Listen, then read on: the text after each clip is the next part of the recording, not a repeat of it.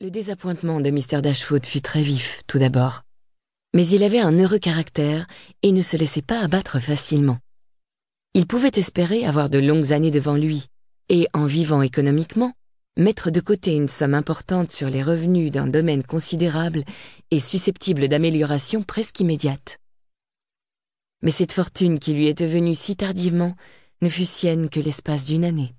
Il ne survécut pas plus longtemps à son oncle et sa femme et ses filles se trouvèrent réduites à un capital de dix mille livres, y compris le dernier legs. On avait envoyé chercher son fils dès qu'il fut en danger, et Mr. Dashwood lui avait recommandé, avec toute la force que lui permettait son état, les intérêts de sa belle-mère et de ses sœurs.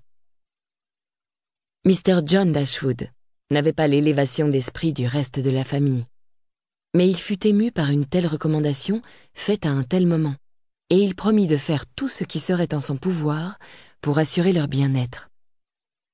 Son père mourut rassuré par une telle promesse, et Mr. John Dashwood dut alors examiner à loisir ce que la prudence lui permettait de faire à cet égard. Il n'avait pas une mauvaise nature, à moins qu'on ne qualifie ainsi la sécheresse de cœur unie à pas mal d'égoïsme. Mais il était considéré en général comme un homme respectable car il se conduisait correctement dans les circonstances ordinaires de la vie. S'il avait épousé une meilleure femme, elle aurait pu le rendre plus digne de respect, et même meilleur qu'il ne l'était. Car il s'était marié fort jeune et était fort épris de sa femme. Mais Mrs. John Dashwood était la vivante caricature de son mari, d'esprit plus étroit encore et de caractère plus égoïste. Au moment où il fit à son père sa promesse, il avait dans l'esprit de faire cadeau à chacune de ses sœurs d'un millier de livres. Il se sentait vraiment en état de le faire. La perspective de quatre mille livres de revenus venant s'ajouter à sa fortune présente, sans compter l'autre moitié de la fortune maternelle, lui réchauffait le cœur et il se sentait capable de générosité. Oui, il leur donnerait trois mille livres. Il serait noble et généreux. Cela suffirait pour les mettre tout à fait à l'aise. Trois mille livres, il pouvait économiser une somme aussi considérable sans se gêner. Il y pensa toute la journée et plusieurs jours de suite, et s'affermit dans cette résolution. Aussitôt après les funérailles, Mrs. John Dashwood, sans avoir prévenu le moins du monde sa belle-mère, arriva avec son fils et ses domestiques. Personne ne pouvait lui disputer son droit. La maison appartenait à son mari dès le moment du décès de son père mais l'indélicatesse de son procédé n'en était que plus grande. Elle aurait été certainement ressentie par n'importe quelle personne dans la situation de Mrs. Dashwood. Mais celle-ci avait un sens si vif de l'honneur, une générosité si romantique, qu'un manquement de ce genre, quel qu'en fût l'auteur ou la victime, était pour elle la source d'un insurmontable dégoût. Mrs. John Dashwood n'avait jamais été très appréciée par personne dans la famille de son mari. Mais jusqu'alors, elle n'avait pas eu l'occasion de leur montrer à quel point elle pouvait porter, le cas échéant, le mépris des sentiments d'autrui.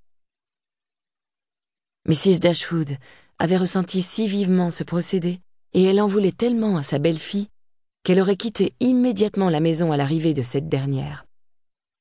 Mais un entretien avec sa fille aînée la fit réfléchir sur la conséquence de cette résolution, et le tendre amour qu'elle portait à ses trois enfants lui fit prendre finalement la résolution de rester et, à cause d'elle, d'éviter cette brouille avec son beau-fils.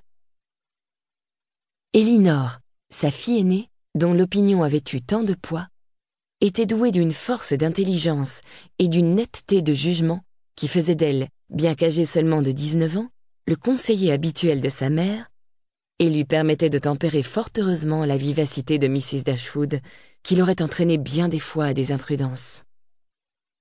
Elle avait un cœur excellent, son tempérament était affectueux et ses sentiments profonds, mais elle savait les gouverner. C'était là une science que sa mère avait encore à apprendre et qu'une de ses sœurs avait résolu de ne jamais connaître. Marianne disposait, à beaucoup d'égards, des mêmes moyens que sa sœur.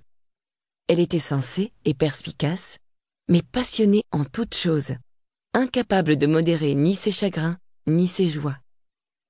Elle était généreuse, aimable, intéressante, bref, tout excepté prudente.